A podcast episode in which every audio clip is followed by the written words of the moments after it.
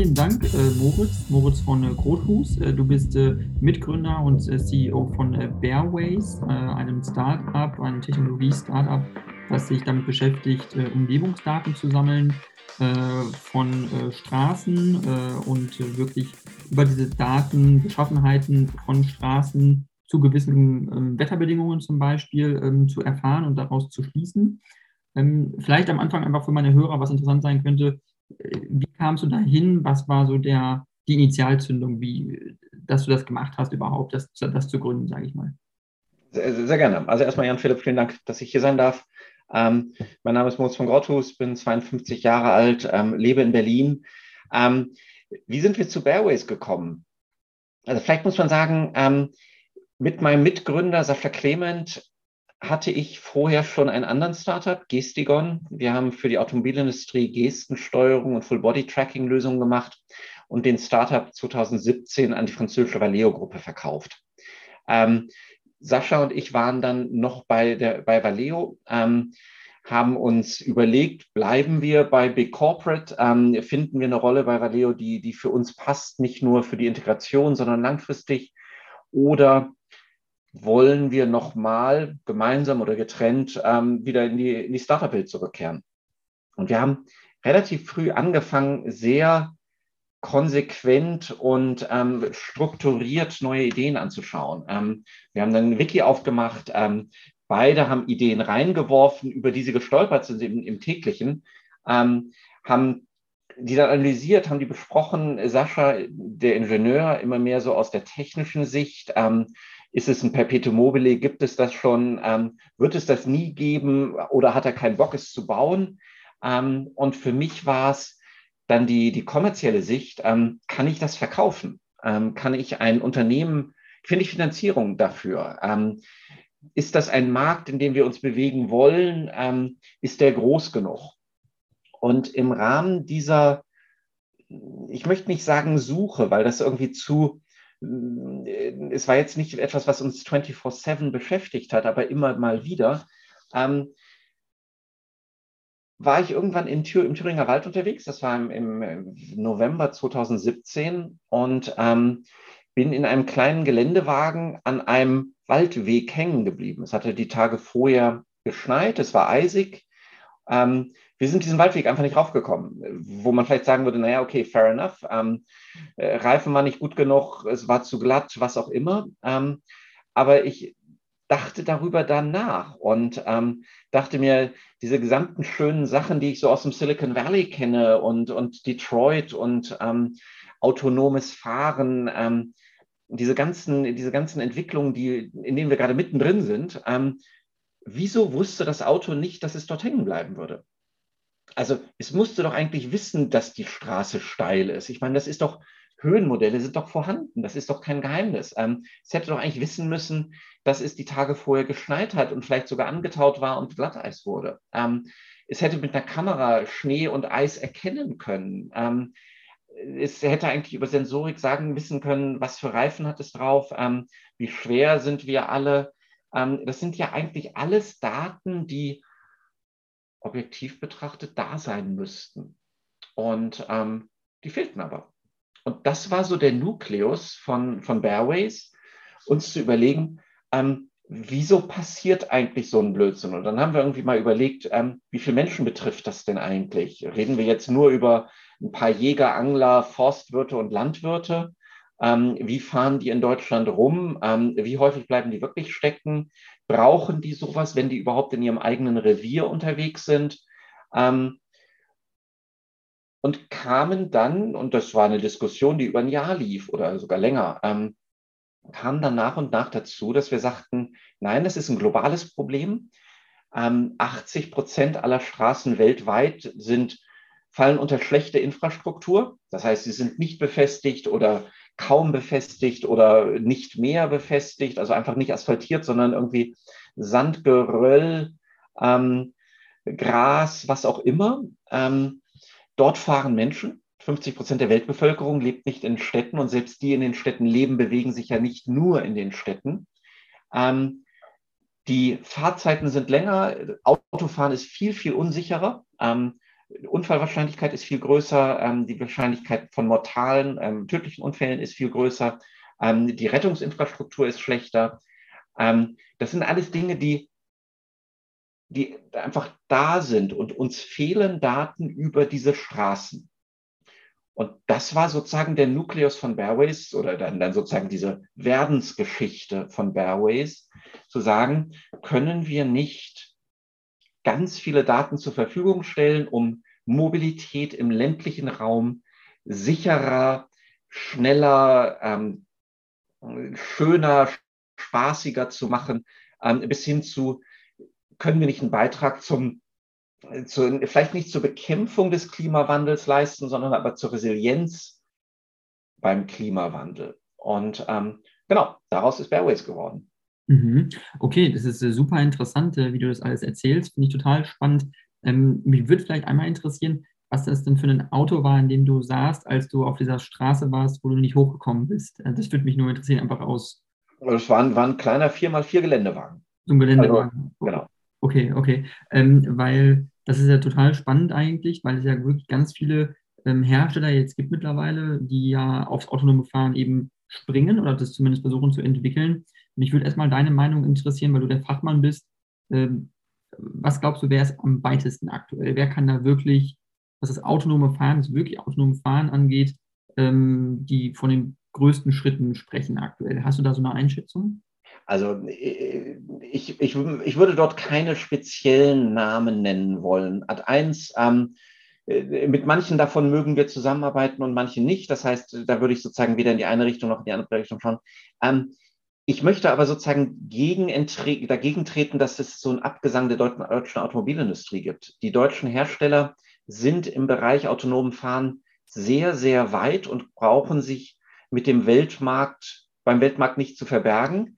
Ähm, das, was ein bisschen ähm, unterschiedlich ist, ähm, die amerikanische Mentalität, autonomes Fahren einzuf einzuführen, ist einfach ein anderer als in Deutschland. In Deutschland entwickeln wir Technik, die ist vorzüglich. Ähm, dann reden wir mit dem Regulator und fragen ganz genau nach, wie können wir auf legale Art und Weise autonomes Fahren testen, in welchen Bereichen, in welchen Geschwindigkeiten. Ähm, beginnen dann erstmal mit irgendwelchen kleinen Testfeldern, häufig auf Autobahnen. Und das wird dann sozusagen nach und nach ausgerollt und sehr, sehr stark im Einklang ähm, Technik, Regulation und Gesellschaft. Und bei der Gesellschaft ist natürlich auch diese ethische Frage da eine Rolle. Ähm, während die Amerikaner es einfach erstmal machen und sagen, wir setzen, bringen ein Auto in den Markt, schreiben nicht autonom fahren drauf, sondern sagen, das ist irgendein Fahrerassistent. Aber jeder, der sich damit ein bisschen beschäftigt, der auf Twitter ein bisschen rumliest, ähm, liest plötzlich, oh, das fährt autonom. Und dann, und es tut es faktisch auch. Ähm, allerdings nicht nach der, nach der, nicht nach der Werbung, ähm, nicht nach der Regulation, nicht nach ähm, der Versicherung. Und ähm, wenn wir uns jetzt anschauen, wo wir in Deutschland stehen, dass wir zum Beispiel jetzt auf der Autobahn legal autonom bis Tempo 60 fahren dürfen, Klar, das ist sehr, also es ist kilometermäßig beschränkt. Ich glaube, wir reden über äh, irgendwie 13.000 Autobahnkilometer, wo es erlaubt ist. Wir reden über eine ganz bestimmte Situation, nämlich sozusagen diesen Stop-and-Go, ähm. Ähm, aber da dürfen wir vollkommen legal fahren, mit aller Regulation, mit aller Versicherung, mit aller technischen Finesse, die dahinter steht.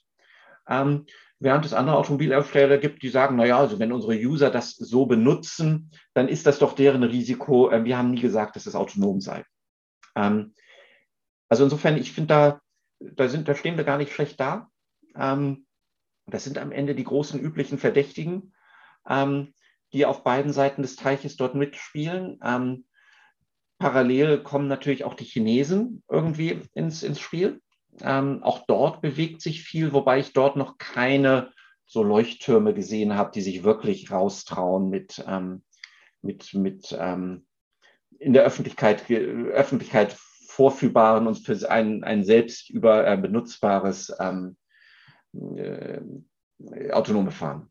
Mhm. Okay, das ist ähm, ganz spannend, weil ich, ich glaube, dass ähm, ja jetzt auch manche Leute sich die Frage stellen, so ein bisschen, okay, wann kommt das, äh, wann sind wir wirklich so weit, Man ähm, hat ja jetzt in Deutschland, das war letztens in den Nachrichten vor zwei Wochen, glaube ich, Mercedes hat jetzt, glaube ich, die, die S-Klasse in elektrisch rausgebracht. Der Mercedes EQS heißt das Modell, glaube ich, der jetzt komplett autonom fahren kann auf Autobahnen bei 80, wenn es nicht regnet, also im Sonnenschein und äh, ganz viele Beschränkungen gibt es da auf jeden Fall, auch in bestimmten Autobahnabschnitten. Aber es ist zumindest regularisch jetzt erlaubt.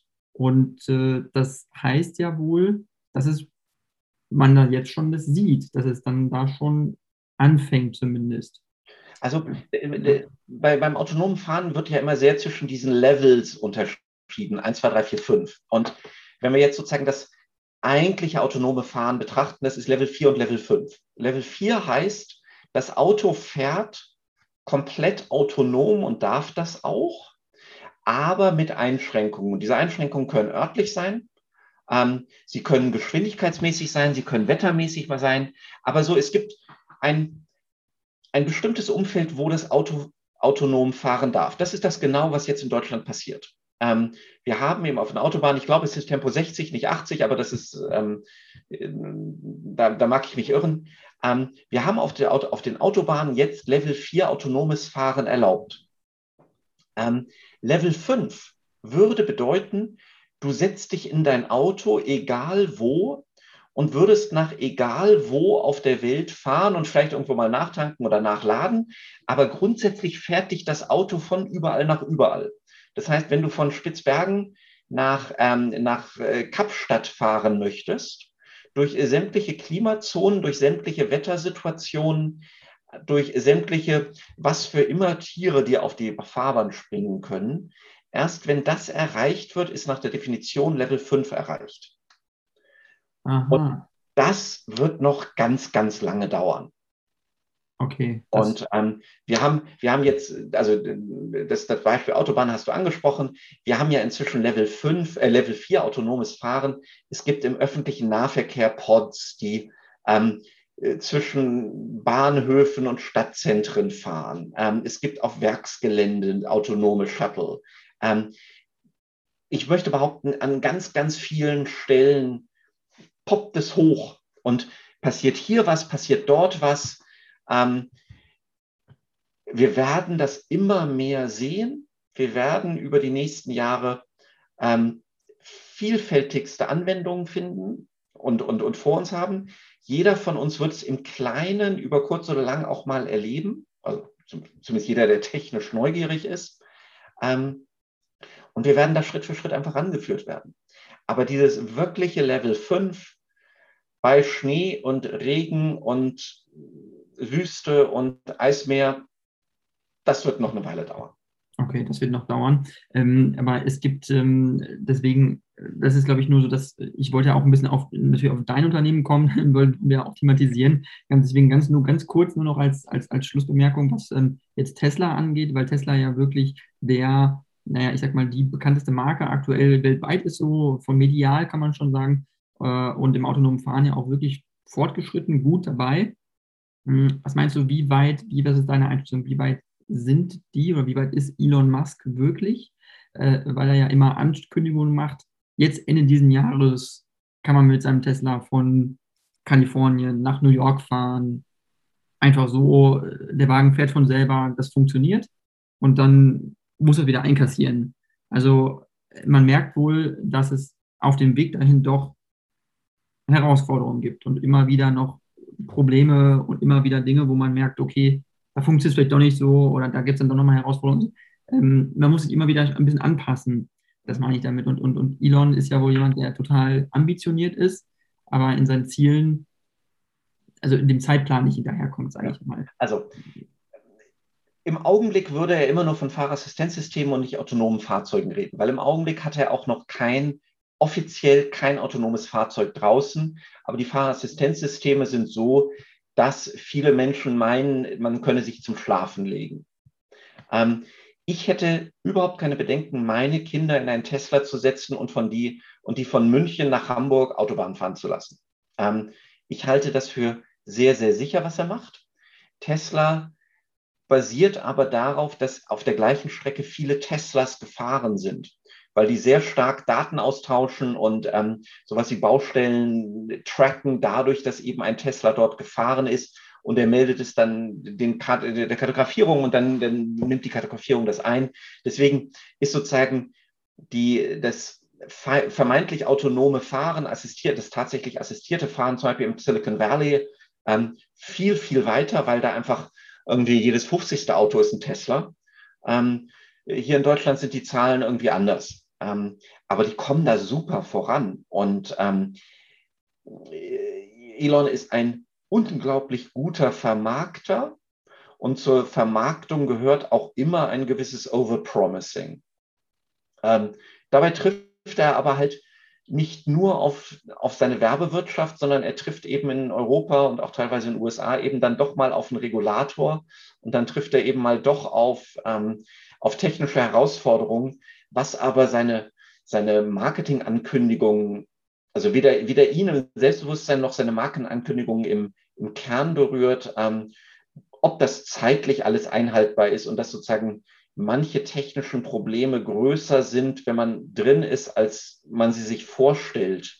Ähm, der Teufel steckt halt doch im Detail und ähm, jeder Unfall mit einem Auto ist einer zu viel, ähm, wobei die, das, was bisher an selbstfahrenden Tests passiert ist, ähm, ganz klar der Nachweis ist, dass ähm, selbstfahrende Autos sicherer sind unter allen Aspekten als, ähm, als die die geführten Autos, die selbstgefahrenen Autos. Also mhm. insofern ist, ist er, glaube ich, auf dem richtigen Weg.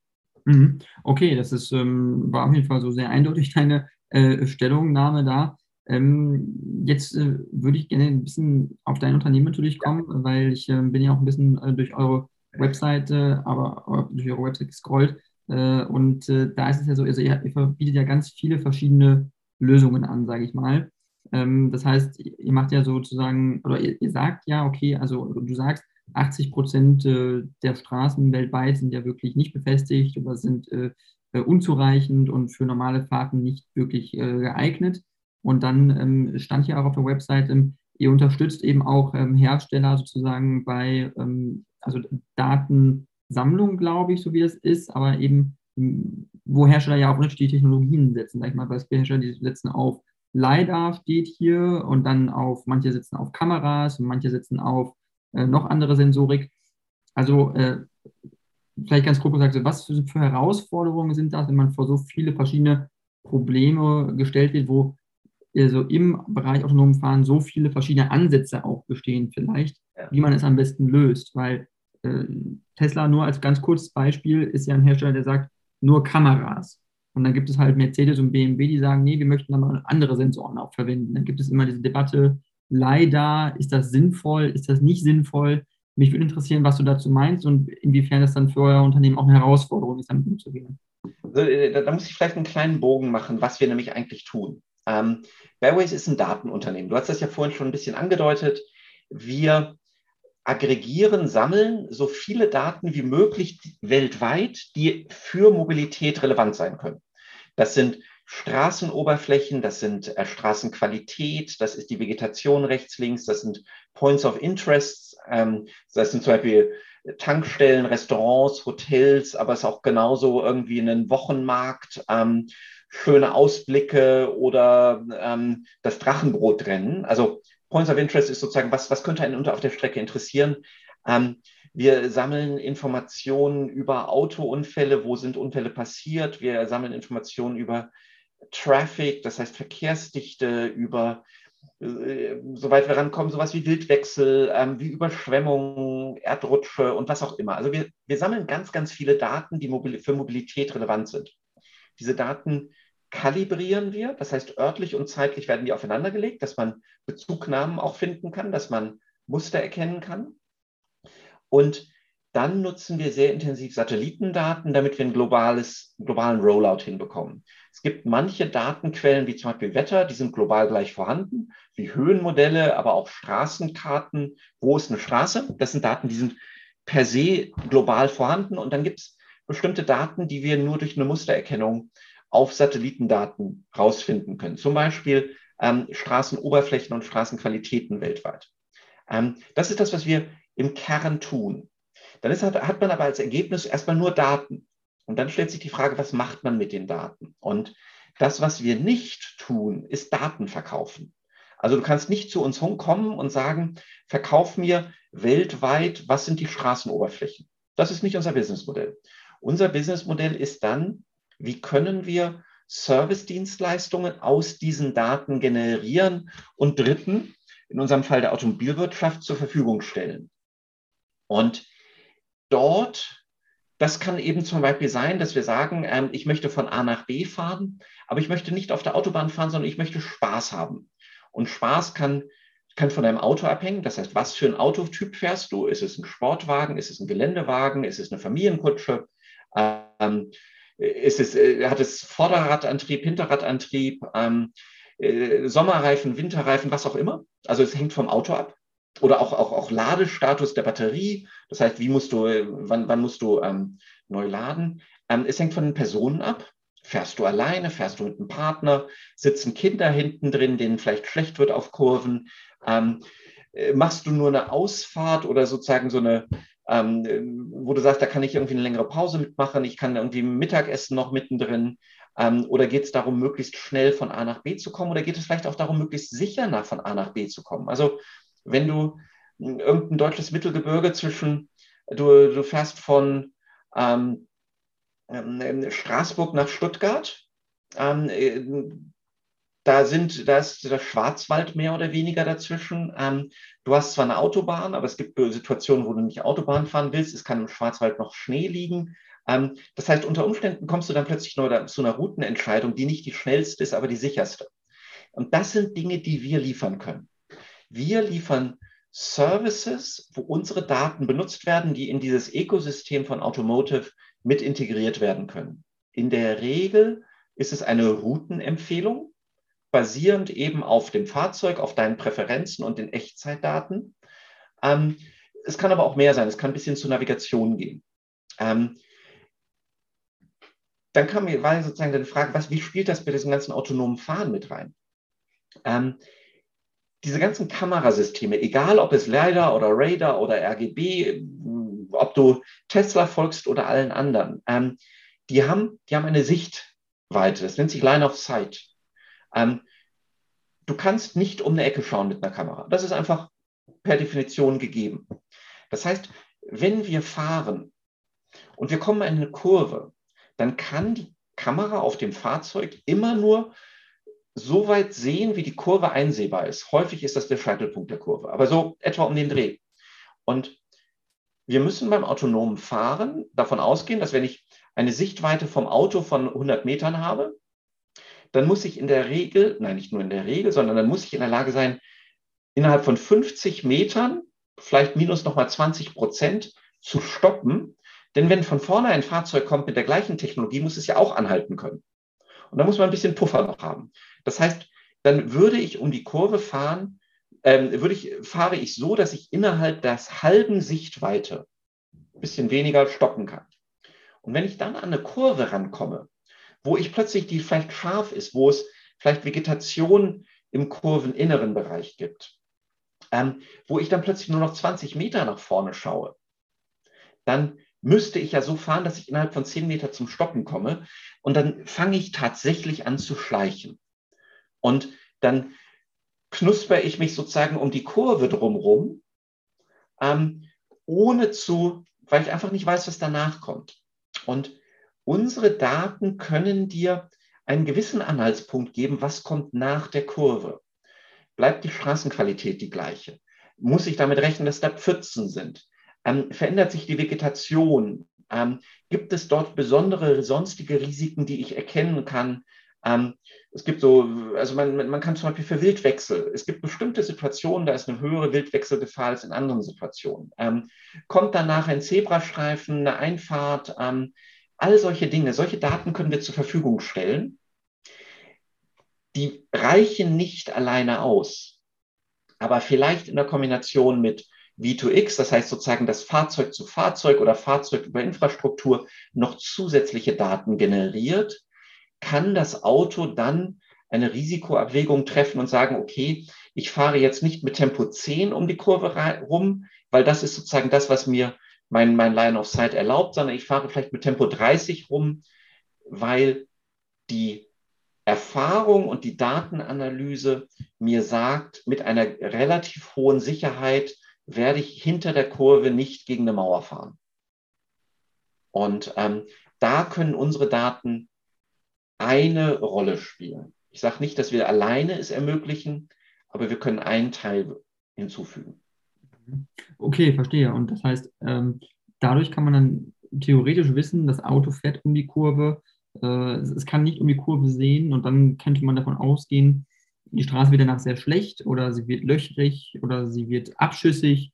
Äh, das heißt, äh, oder vielleicht kommt ein Auto abschüssig sozusagen einem entgegen und ist dadurch schneller vielleicht und das ist halt ein erhöhtes äh, Verkehrsrisiko sozusagen. Und das können wir genau, also am Ende können wir eine Risikoabschätzung machen. Ich meine, nichts anderes, was wir als Menschen machen. Wir fahren in eine Kurve rein, die wir nicht kennen, meistens zu schnell.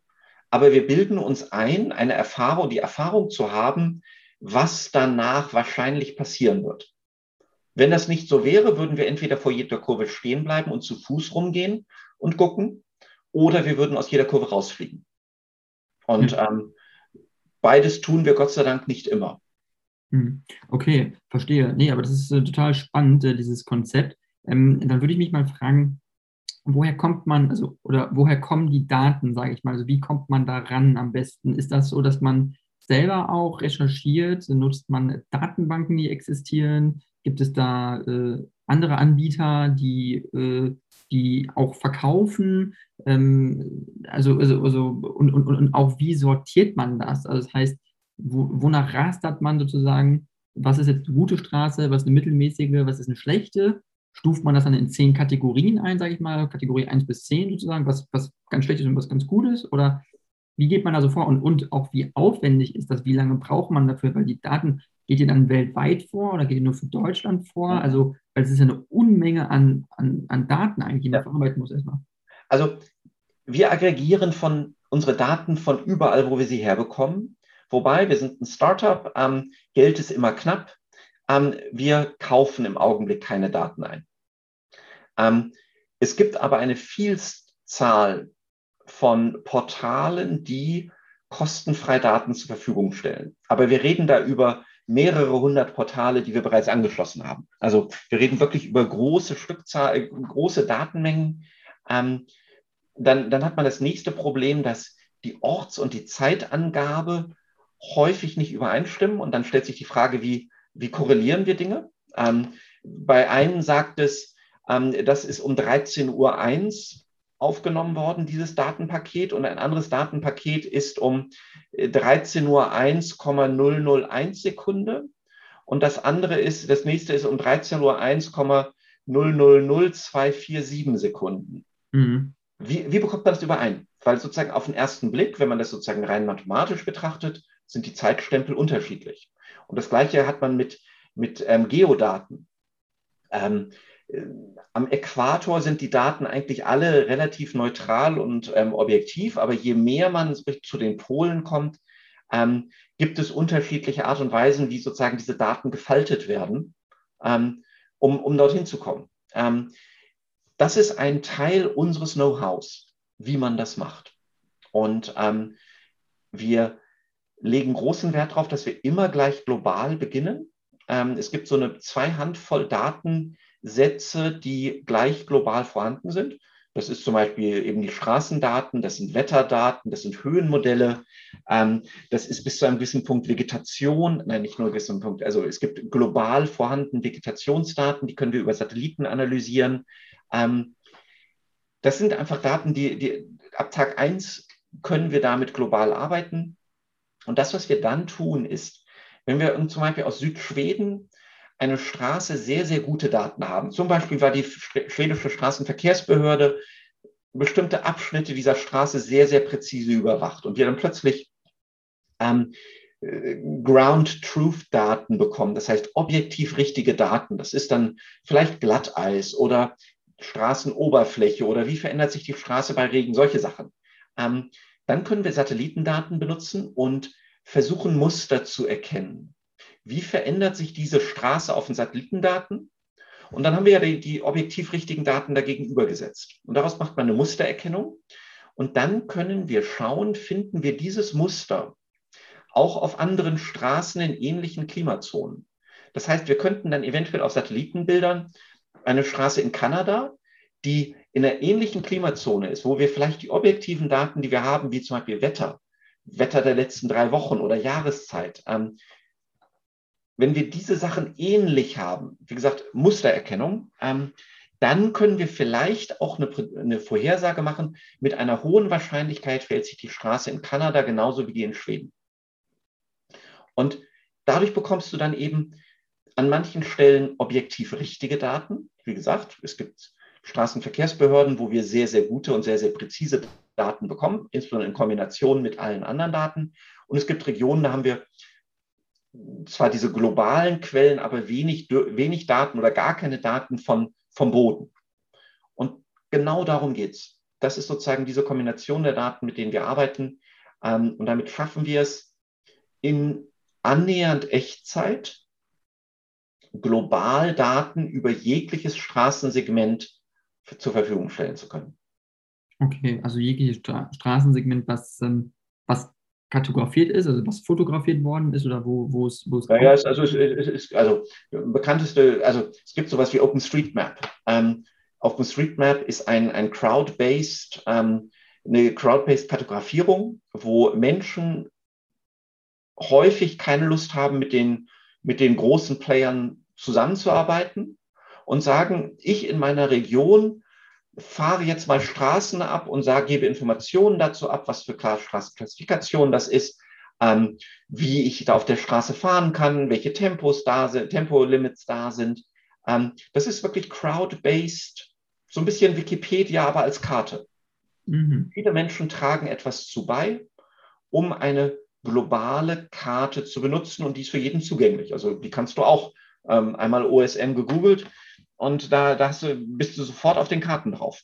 Mhm. Und ähm, das, sind, das sind genau diese Daten, mit denen wir arbeiten ähm, und mit, ja, mit auf, auf, deren, auf deren Basis wir eben dann auch tatsächlich diese Prädiktion machen können.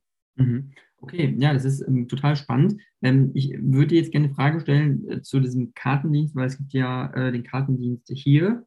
Ich weiß nicht, ob du davon schon gehört hast. Das ist, glaube ich, ein Kon Konsortium von äh, BMW und Mercedes haben es, glaube ich, gekauft zusammen ähm, und ähm, versuchen da auch quasi darüber äh, äh, Straßen zu kartieren und demnach da die äh, autonomen Fahrmodelle sozusagen danach zu organisieren, sage ich mal. Ähm, hast du da einen Einblick rein? Also geht das, ist das prinzipiell eine Konkurrenz zu, zu deinem Geschäft, zu deinem, zu deinem Unternehmen oder ähm, auch wie geht man da um in dem Bereich mit anderen Playern, sage ich mal, ist das eher so ein kooperativer Ansatz, dass man sagt, es ist ja auch ein total neues Feld, sage ich mal, wo es ganz, ganz, also ist ja quasi wie eine grüne Wiese, so ein bisschen, sage ich mal, auf der man ganz neu anfängt. Ähm, ist man da kooperativer zusammen, wo man sagt, man tauscht sich auch mehr aus und man guckt, okay, der Ansatz funktioniert vielleicht gut, dann geht man auch mehr in die Richtung. Also ähm, es ist ja eine vollkommen neue Welt eigentlich, die man da eintaucht, oder? Also hier ist wahrscheinlich aus der Automobilindustrie-Sicht der dominante Market Player im Augenblick. Ähm, Google Maps und Apple Maps sind natürlich nah dran und dann gibt es natürlich auch sozusagen die Garmins und TomToms dieser Welt und so weiter. Ähm, insofern ist hier nur einer davon. Ähm, also Ad1, man kennt sich. Wahrscheinlich kennen wir sie besser als sie uns. Ich meine, wir sind ja immer noch irgendwie kleiner Laden und ähm, mit drei Jahren jetzt auch noch nicht, noch kein, definitiv kein etablierter Player.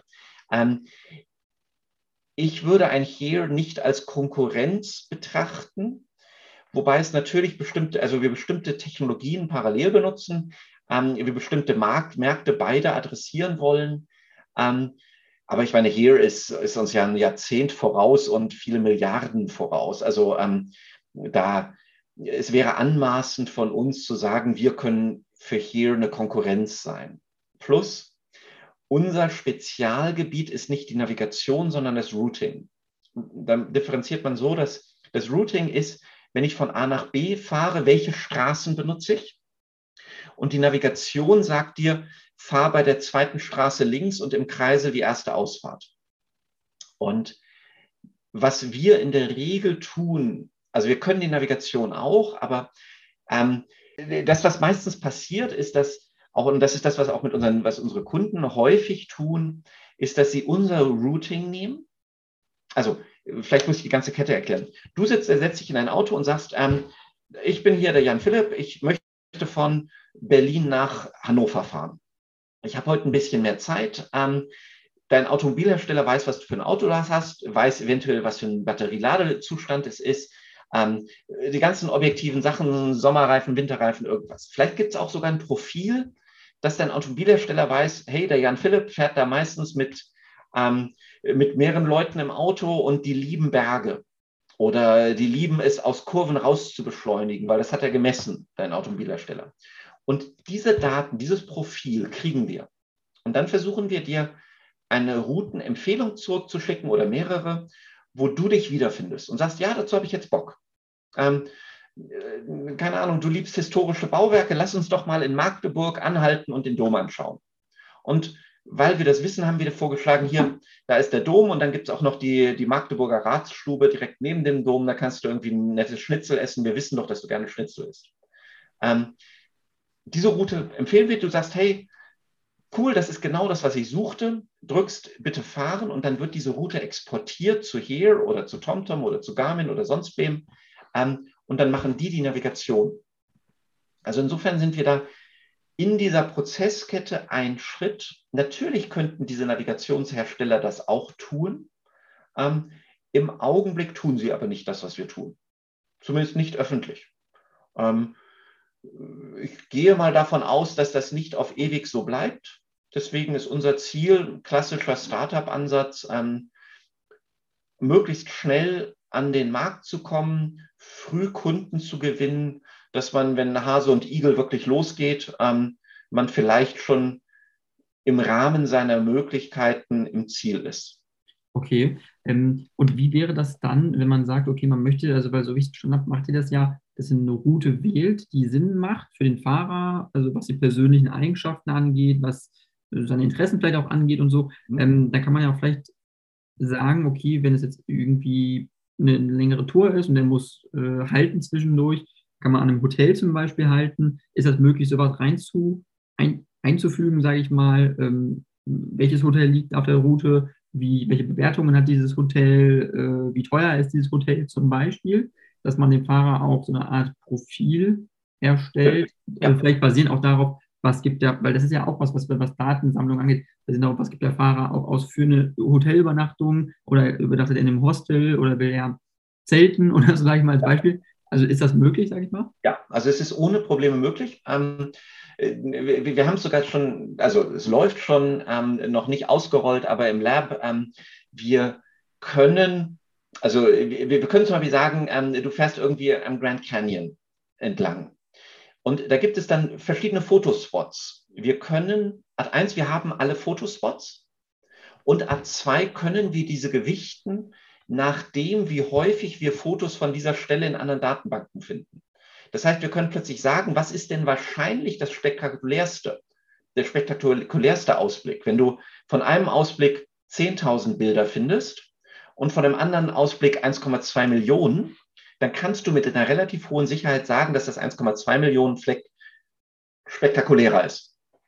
Und natürlich können wir auch solche Sachen, also wir Hoteldatenbanken haben wir schon mit drin, ähm, Restaurants und ähnliches und auch da ähm, Preisgefüge, was auch immer. Und das mag ja vielleicht auch vom Auto abhängen. Wenn du irgendwie ein, ein Auto für 500.000 fährst, wirst du vielleicht andere Hotels empfohlen bekommen, als wenn du irgendeine alte Gebrauchtgurke fährst, irgendwie aus poststudentischen Zeiten. Ähm, da da, solche, solche Daten nutzen wir natürlich. Das gesagt, wir bauen nicht dein Profil auf.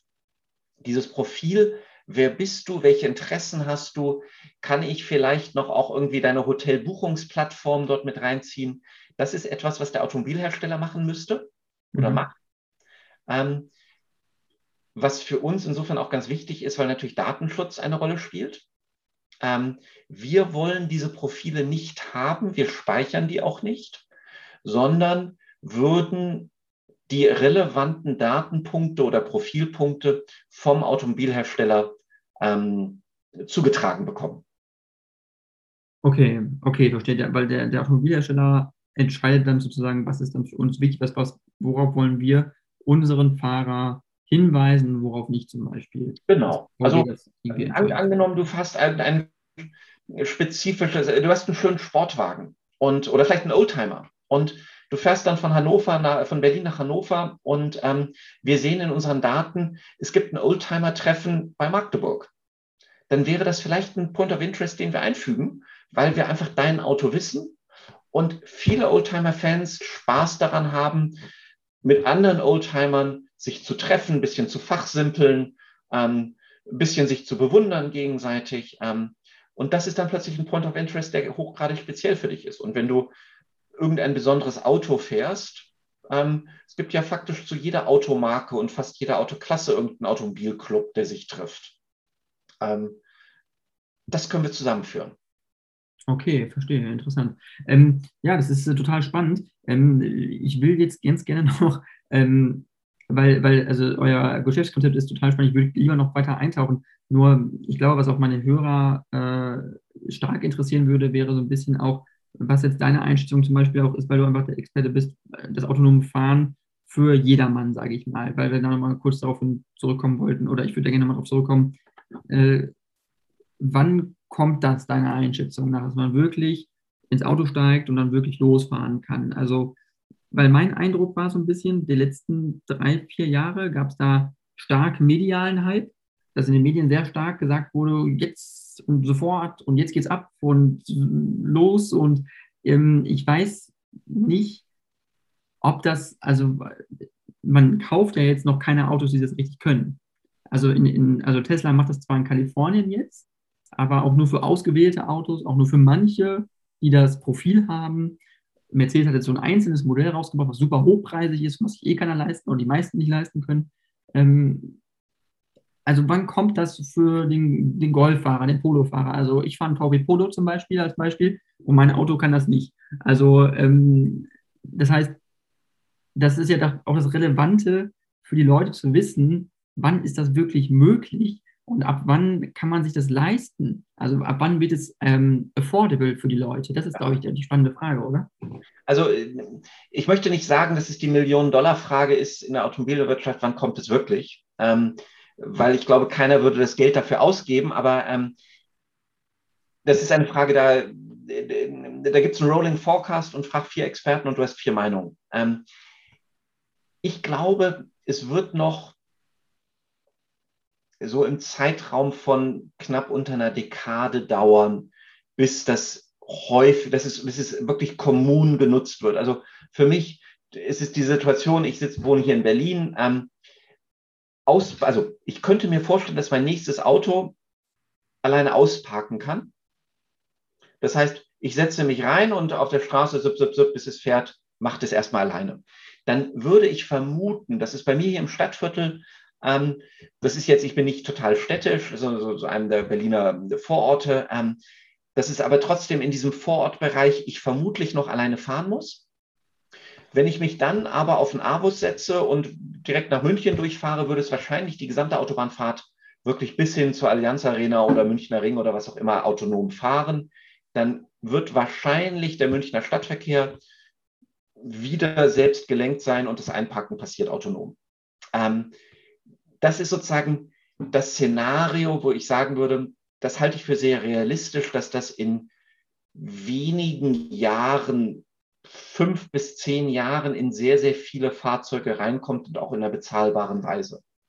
Ähm, daneben wird es aber ähm, Anwendungen geben, so im Sinne von Uber, autonome Ubers oder autonome Taxis. Ähm, da wirst du äh, durch weite Teile von Berlin kommen. Das wird im städtischen Bereich sein, das wird aber auch im ländlichen Bereich sein, dass sozusagen irgendwelche Landkreise solche autonomen Shuttles ermöglichen und, und, und zur Verfügung stellen. Auch da würde ich sagen, das ist so ein Zeitraum, in zehn Jahren wird es, wird es an vielen Stellen benutzt werden, glaube ich. Ähm, was anderes ist tatsächlich diese Kosten. Ähm, ich glaube, dass autonomes Fahren Hand in Hand mit Shared Mobility geht. Ähm, der Charme von autonomem Fahren ist ja genau, dass du im städtischen Bereich ein Auto hast, was dort fährt. Du springst rein, kommst von A nach B, kümmerst dich nicht ums Parken, sondern das Auto fährt direkt weiter und nimmt den nächsten mit. Ähm, es macht ja eigentlich keinen Sinn, sich für, die Autos werden teuer sein, für sehr viel Geld ein Auto vor die Tür zu setzen, was dann 23 Stunden steht. Das wird es auch geben, gar, nicht, gar keine Diskussion. Aber ich glaube vielmehr, also ich glaube, dass wir viel häufiger es erleben werden, zumindest als normale Menschen, ähm, ja, dass wir äh, am Flughafen ankommen und dann zum Hauptbahnhof mit dem Shuttle, mit dem autonomen Shuttle fahren. Ähm, das, und, und dann würde es eben bestimmte Routen sein und bestimmte Tageszeiten und bestimmte Wettersituationen, wo es eben genau passt, dass, dass eben dieses Level 4 funktioniert. Und wenn die Wettersituation eine andere ist, ähm, werden, werden wir vielleicht wieder in ein Taxi reinsteigen oder ein Uber, ein gefahrenes Uber. Ähm, mhm. okay. Und ähm, an dem Punkt ist es ja auch wichtig, auch die Frage zu stellen, wann das dann auch in Deutschland auch zugelassen wird, weil ähm, diese, du hast, glaube ich, eben auch angesprochen, die Regulierung ist ja auch eine Frage, wie stark wird es vom Staat reguliert? Und man sieht ja in Deutschland ganz stark, Uber gibt es nicht. Zum Beispiel. Uber ist äh, seit Jahren, hat es ja versucht, hier reinzukommen, aber es wird nicht zugelassen von den Behörden. Es gibt ja auch eine starke. Ja. Also ich bin äh, letzte Woche in München, ich glaube, viermal Uber gefahren. Okay. also es, ähm, ähm, es hat nicht, es hat einen konstanten Kampf und das ist sozusagen in, in, einzel, in unterschiedlichen Städten wird es unterschiedlich gehandhabt, ähm, wie sehr der Taxi, äh, sozusagen das, das Taxigewerbe dort geschützt wird und nicht. Oder mhm. wie sehr Uber zum, zum Taxigewerbe gezählt wird. Ähm, ja, wir haben in Deutschland oder in Europa eine Regulation. Ähm, persönlich empfinde ich, dass sie sich bewegt. Ähm, sie ähm, bewegt sich vielleicht nicht so schnell, wie ich als ähm, Innovationsenthusiast im Bereich Automotive das gerne hätte.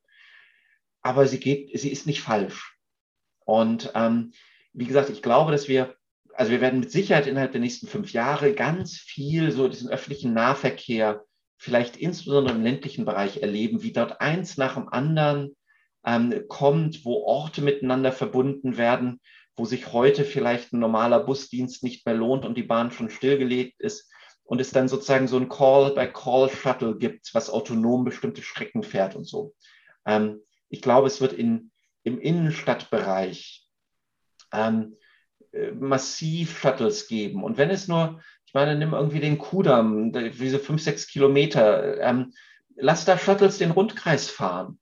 Solche Sachen, wo, dass du einfach sagst, anstatt von, statt ins Taxi zu steigen, ähm, äh, mache ich sowas. Oder ähm, die eben so bestimmte Strecken verbinden ähm, mit ein paar Abweichungen.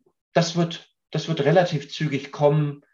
Ähm, da, da halte ich sozusagen sowas wie für fünf Jahre plus fünf Jahre für durchaus realistisch. Das wird eben noch nicht das Auto sein, was du dir selbst hinstellst, das wird wahrscheinlich für viele Fälle noch zu teuer sein, auch für mich.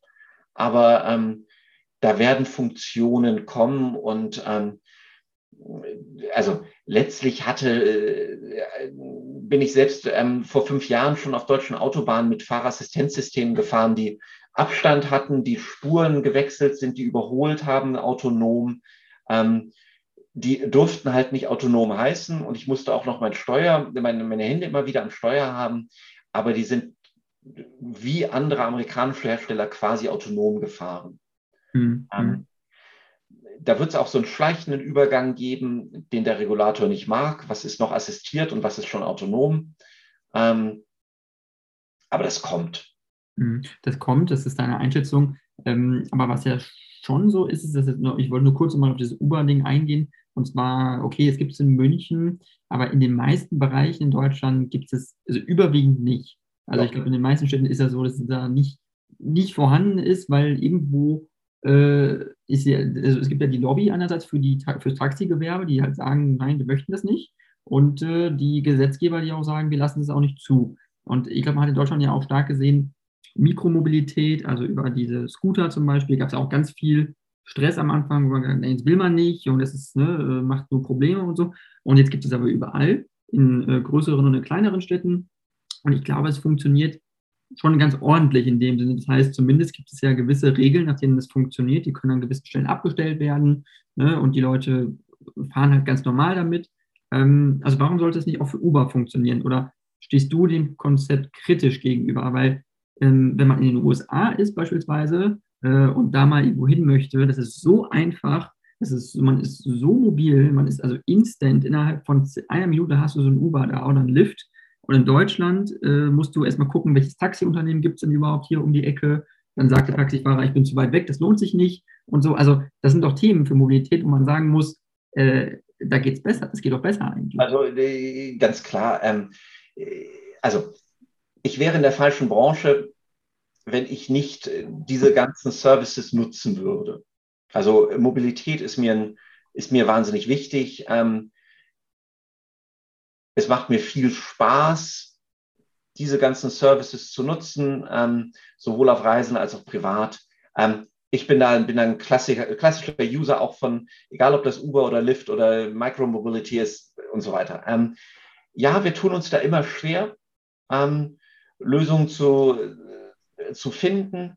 Ähm, ob ich diese, diesen staatlichen Protektionismus für die Taxilobby oder für die Taxis ähm, richtig oder falsch finde, ist, also tendenziell finde ich es immer eher falsch, aber dafür bin ich auch vielleicht zu sehr marktliberaler und glaube immer, dass sich sozusagen das bessere Modell durchsetzen wird.